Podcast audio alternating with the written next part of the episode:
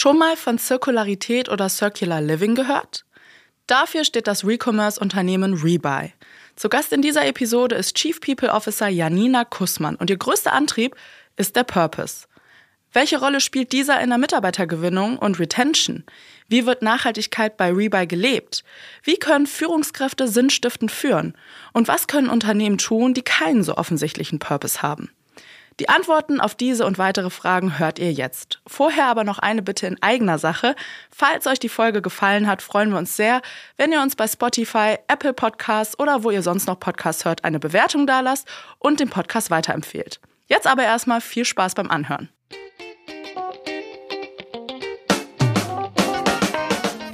Die Stepstone Snackbar. Das leicht verdauliche Expertengespräch rund um Arbeitswelt und Arbeitsmarkt. Herzlich willkommen zurück in der Stepstone Snackbar. Tobias ist zurück und das heißt, an interessanten Fragen und Input wird es mit Sicherheit nicht mangeln in dieser Folge. Oder was meinst du, Tobias? äh, ja, absolut. Also ich gebe wie immer mein Bestes, Kim. Ähm, aber viel mehr setze ich natürlich wie immer auf unseren besonders spannenden Gast. Und ich finde ja heute, heute wird es ein bisschen visionär.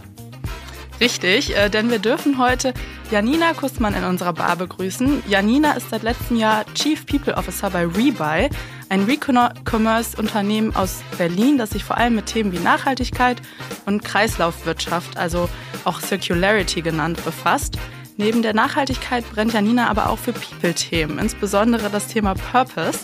Und genau darüber wollen wir heute sprechen.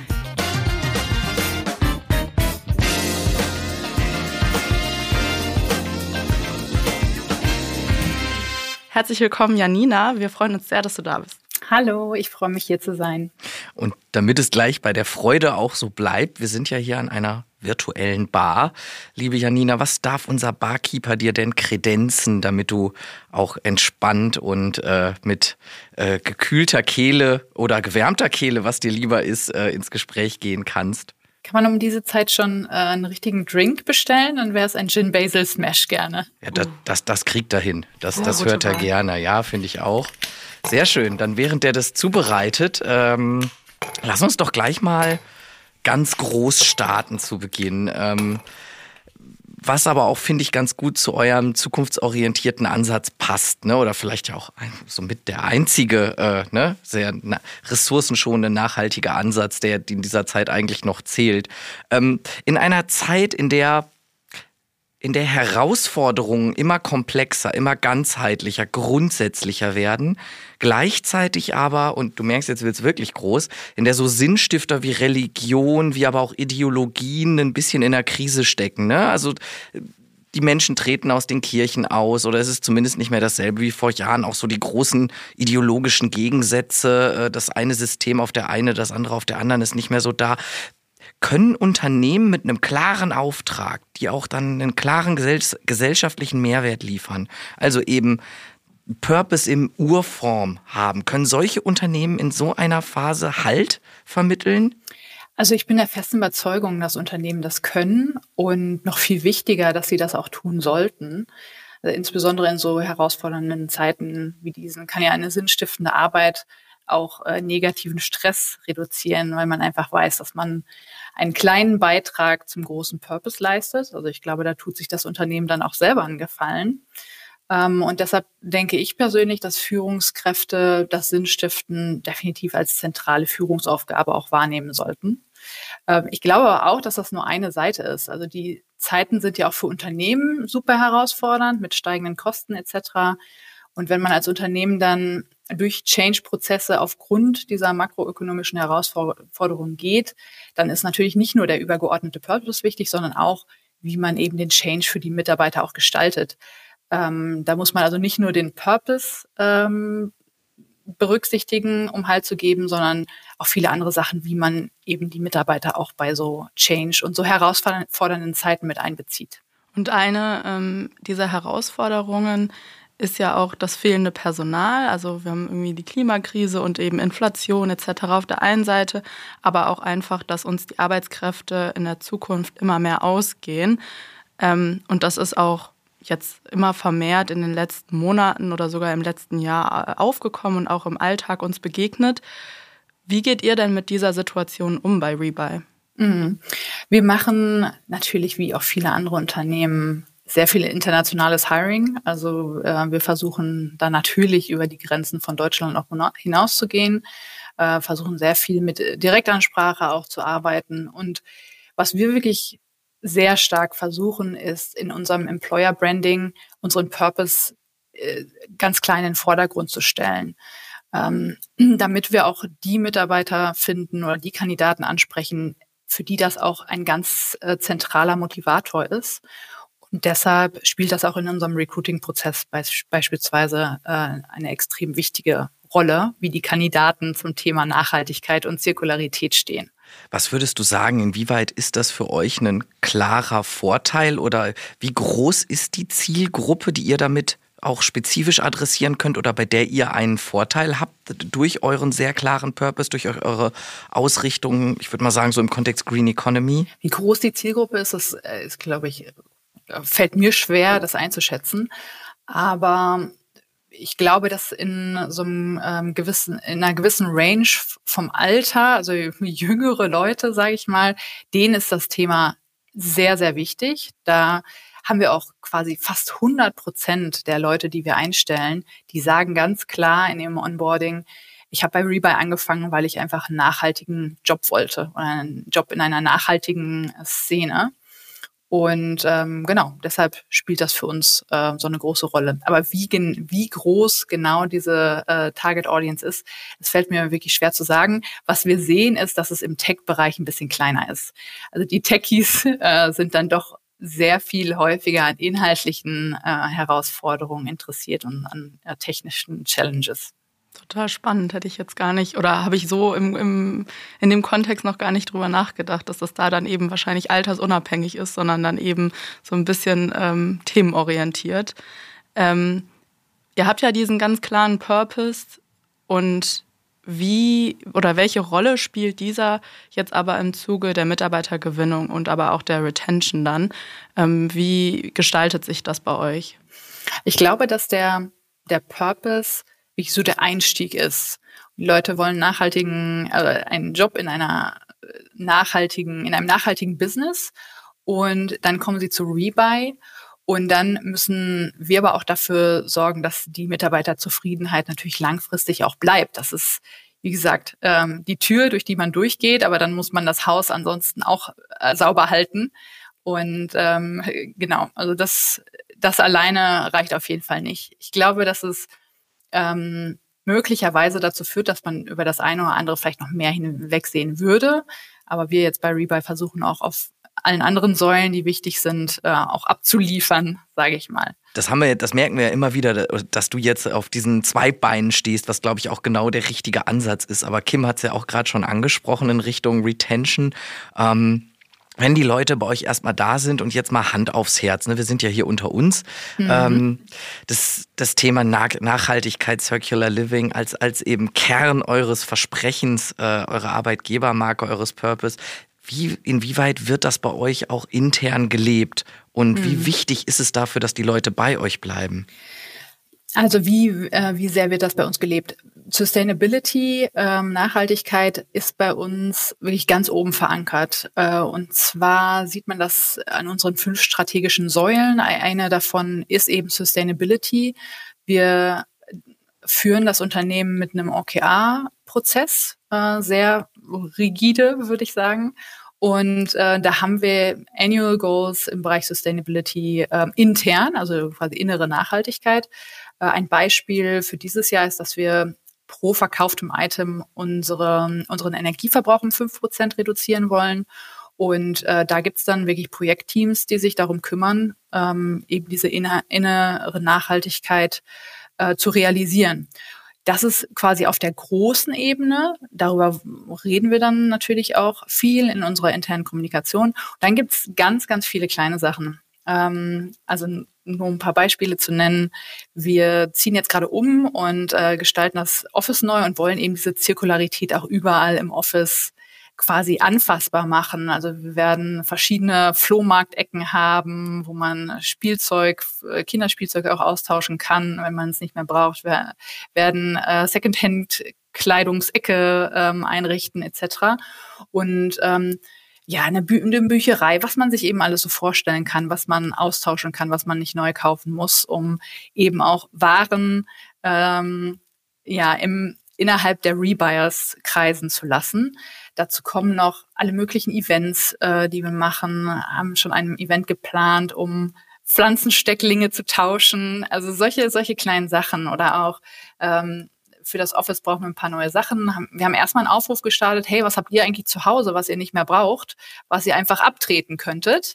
Äh, und dann ging es halt los. Ja, ich kann die Kaffeekanne äh, mitbringen und ich bringe acht Teller mit und habe auch noch ein Set mit Gläsern. Also von sehr groß bis zu sehr klein ähm, versuchen wir wirklich das immer zu durchdenken. Ich glaube, oftmals kommt dann die Bequemlichkeit einem auch in den Weg, weil neu zu kaufen ist manchmal einfacher. Natürlich nicht bei Rebuy, da ist alles super easy. Ähm, kleine Randbemerkung. Ähm, genau, aber da muss man sich immer wieder selber stoppen und auch diszipliniert sein, ähm, hey, wie kann man das auch zirkulärer machen? Das versuchen wir halt jeden Tag und versuchen uns da auch selber accountable zu halten. Cool. Da hätte ich mit meinem Umzug vor einem Jahr einiges zu beisteuern können. Ich glaube, das werde ich hier in die Vorschlagskiste bei Stepstone auch nochmal mit rein, reingeben. Ja, ich finde es auch total spannend. Ich glaube, bei uns äh, fangen sie jetzt auch an, so ein bisschen mit äh, schwarzem Brett und äh, mhm. Sachen tauschen oder intern Sachen verkaufen. Aber ich glaube, äh, da waren jetzt auch einige Punkte bei, die du gerade genannt hast, wo sich viele Unternehmen ähm, was abschauen können, weil äh, ja auch einfach so für den Nutzen, auch wenn man jetzt nicht als Unternehmen oder im ja, Businesszweck äh, unbedingt was direkt mit Nachhaltigkeit zu tun hat, ist das halt was äh, super praktisch ist, auch einfach für die Mitarbeitenden. Ne? Ja, glaube ich auch. Und ähm, vielleicht noch ein Nachtrag. Das äh, war jetzt quasi so wirklich greifbar, worüber wir uns auch viel Gedanken machen, ist, wir arbeiten viel digital in unserem Headquarter und ähm, diese Auswirkungen der digitalen Kommunikation macht man sich auch gar nicht so bewusst, wie viel Emissionen das tatsächlich ähm, auch verursacht. Und äh, da haben wir in der ganzen Firma auch Neujahrs, Neujahrsvorsätze gesetzt, haben das intern kommuniziert. Wir wollen gucken, dass wir uns von E-Mail, Newslettern ähm, abmelden, ähm, halt auch E-Mails löschen, weil Storage und so weiter, das, ist, das sind alles Carbon Emissions, die man vermeiden kann. Und ich persönlich wusste auch gar nicht, dass eine E-Mail tatsächlich den CO2-Fußabdruck einer Plastiktüte hat. Und so machen wir quasi intern auch Education, was das betrifft. Ähm, und wir sollten ja alle vom Fach sein und Nachhaltigkeit äh, sollte uns irgendwie ganz nahe liegen. Aber es sind immer wieder Sachen dabei, wo man denkt, wow, das wusste ich gar nicht, weil man einfach so vor sich hinlebt, sein Handy benutzt und so weiter. Und trotzdem kann man jeden Tag unglaublich viel machen. Da, du hast es jetzt gerade schon genannt, äh, intern Education. Inwiefern oder an welchen Stellen in diesem Full Recruitment Lifecycle kommen eure Mitarbeitenden oder potenziellen Mitarbeitenden denn mit dem Thema in Kontakt und äh, mit eurem Purpose und euren Werten? Jetzt zum Beispiel hast du ja gesagt, Education könnte ja auch Teil so des Onboardings dann sein oder auch später noch äh, im Zuge der Retention. Aber wo konkret ähm, habt ihr da weitere Maßnahmen und vielleicht auch welche, um eure Mitarbeitenden stets mit auf diesen Weg zu nehmen? Mhm. Wir ähm, haben einen sehr großen Baustein in unserem Onboarding-Programm eingebaut, ähm, tatsächlich auch relativ kürzlich. Also das Onboarding-Programm wurde einmal neu aufgestellt, nachdem wir unsere Values auch gelauncht haben. Und äh, da gibt es beispielsweise, für die Mitarbeiter einen ganzen Tag, der wirklich komplett auf Sustainability ausgelegt ist. Und ähm, da, das hat die Leute wahnsinnig begeistert. Wir messen unsere Mitarbeiter, unser Mitarbeiterengagement mit ähm, Workday Peakon und konnten da irgendwie für diese neuen Kohorten, die das neue Onboarding-Programm mitgemacht haben, auch sehen, die waren plötzlich richtig engagiert, ähm, also hatten gleich einen NPS von 100 ähm, und haben jetzt auch ein neues Learning and Development Programm, wo wir auch über das Rebuy Business Model noch mehr sprechen. Ähm, und verschiedene andere Learning Journeys haben, wo ähm, das auch Teil ist äh, und wo wir versuchen, das auch immer wieder aufzugreifen.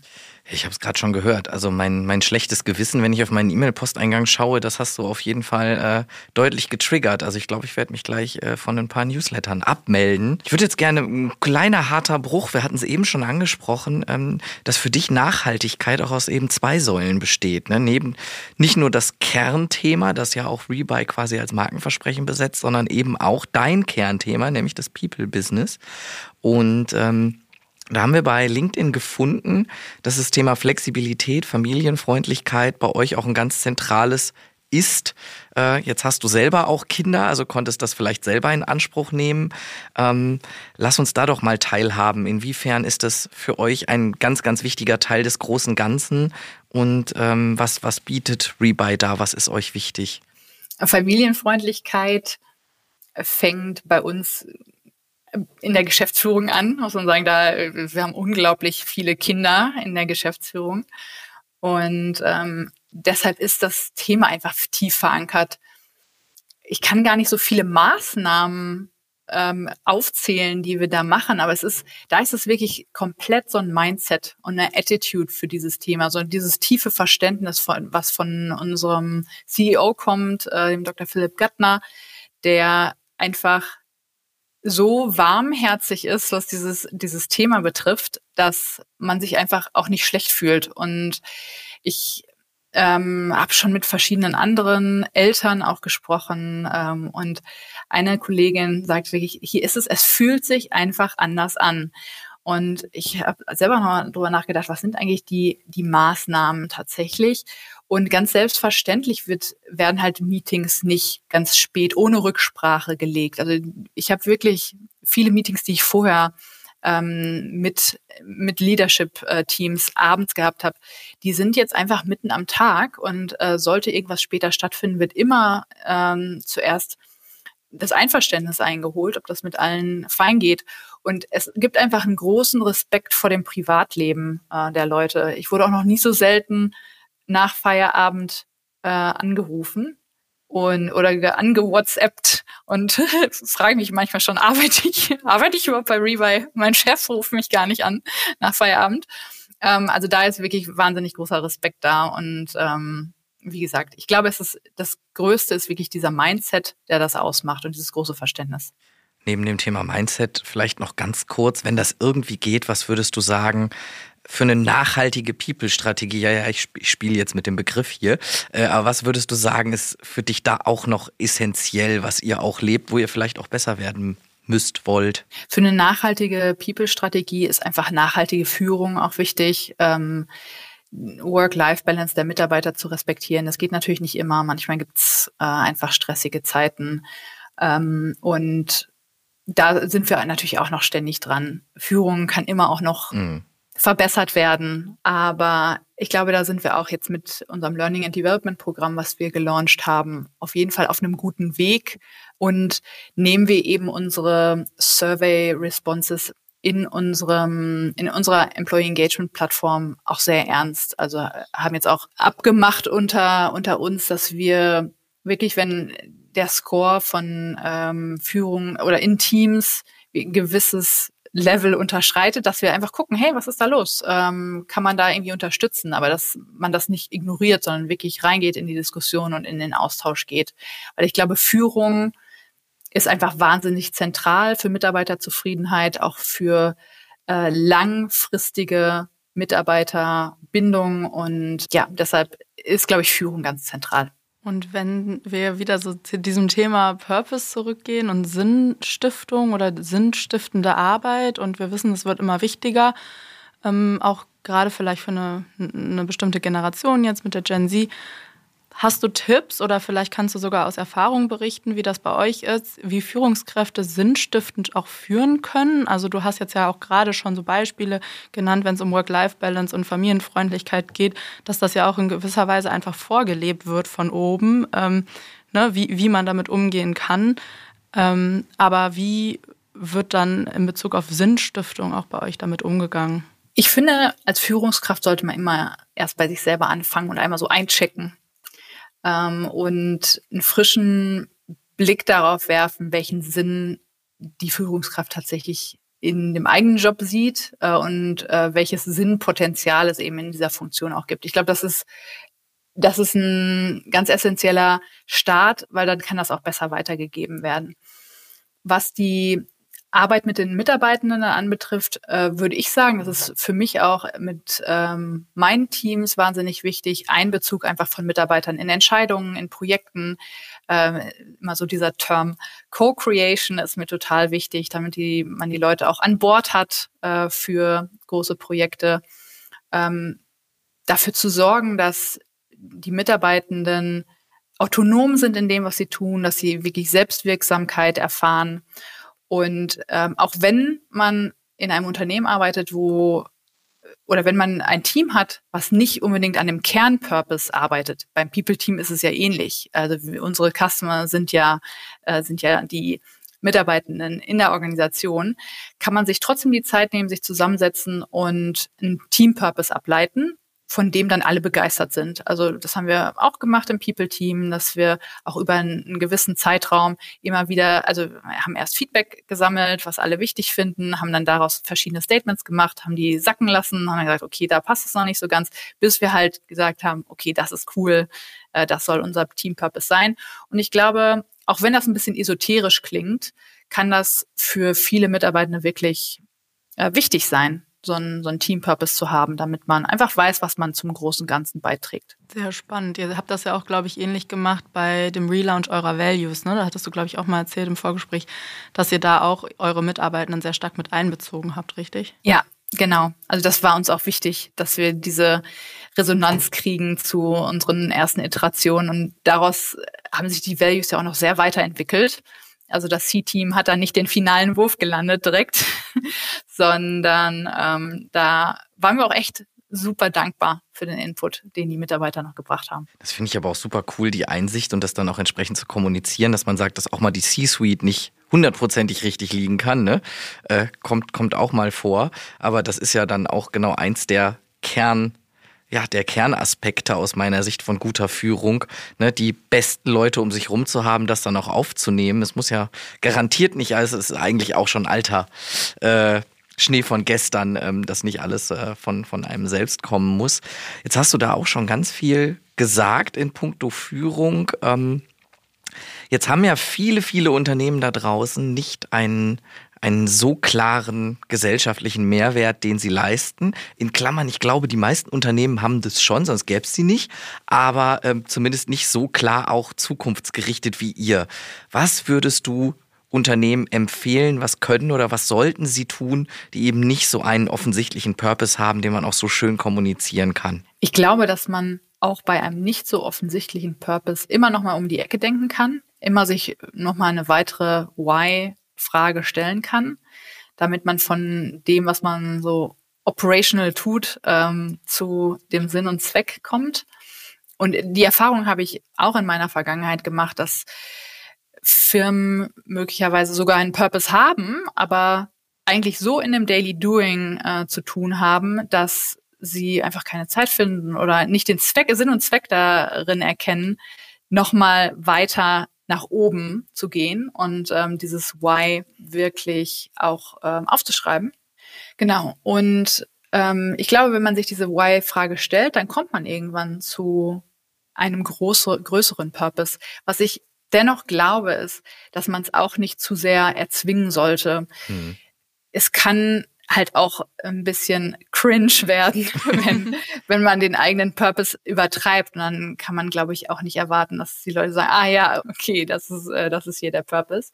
Mm, und ich glaube, was auch wichtig ist für, für Unternehmen, die, wo der Purpose nicht so offensichtlich ist, nicht alle Leute finden das wirklich, oder da ist das nicht die Top- das Top-Kriterium, äh, um sich für einen Job zu entscheiden. Das, das, darüber muss man sich ganz klar sein.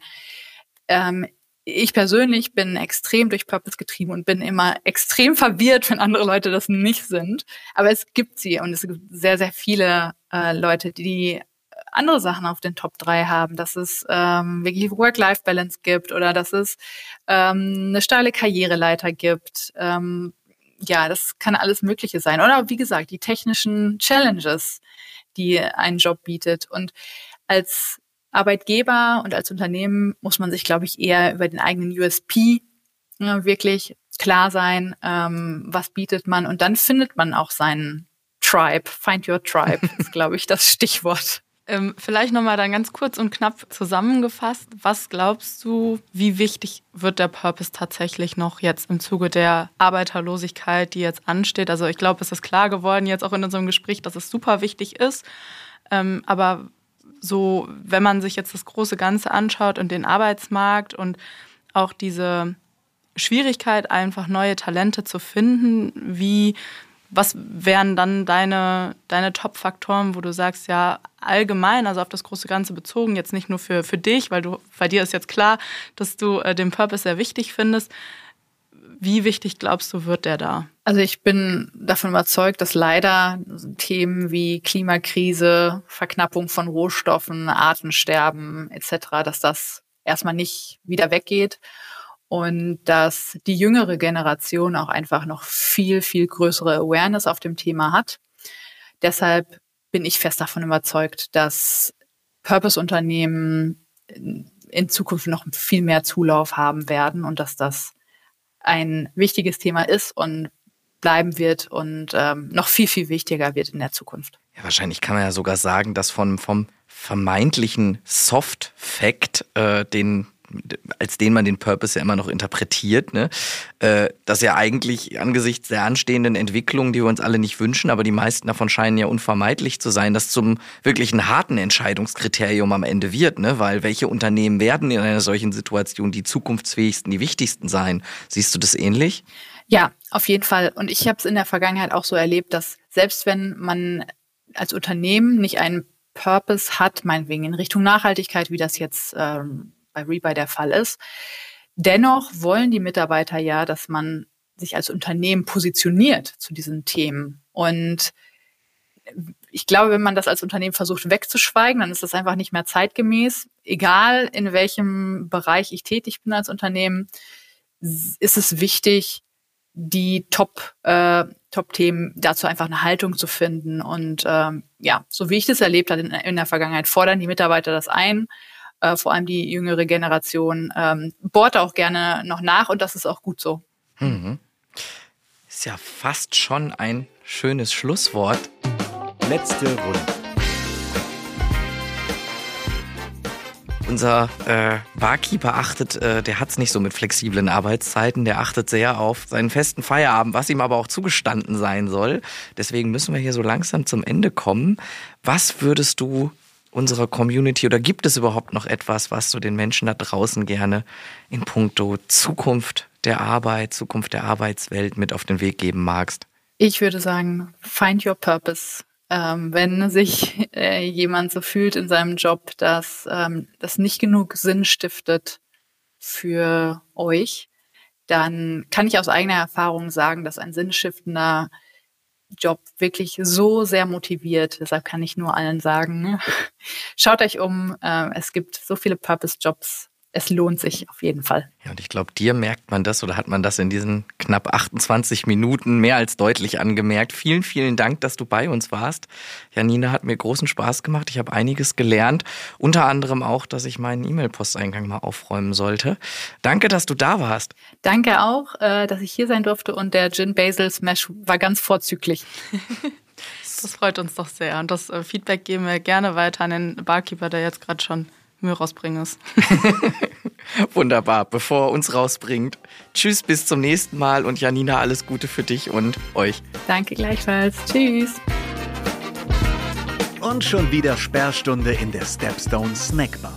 Wir freuen uns wie immer über ein kleines Trinkgeld in Form von Feedback, Anregungen und Themenvorschlägen unter podcast at stepstone.de oder überall da, wo es Podcasts gibt. Und für die After Hour zu unserem Podcast lautet die Empfehlung des Hauses www.stepstone.de slash podcast. Bis zum nächsten Mal in der Stepstone Snackbar.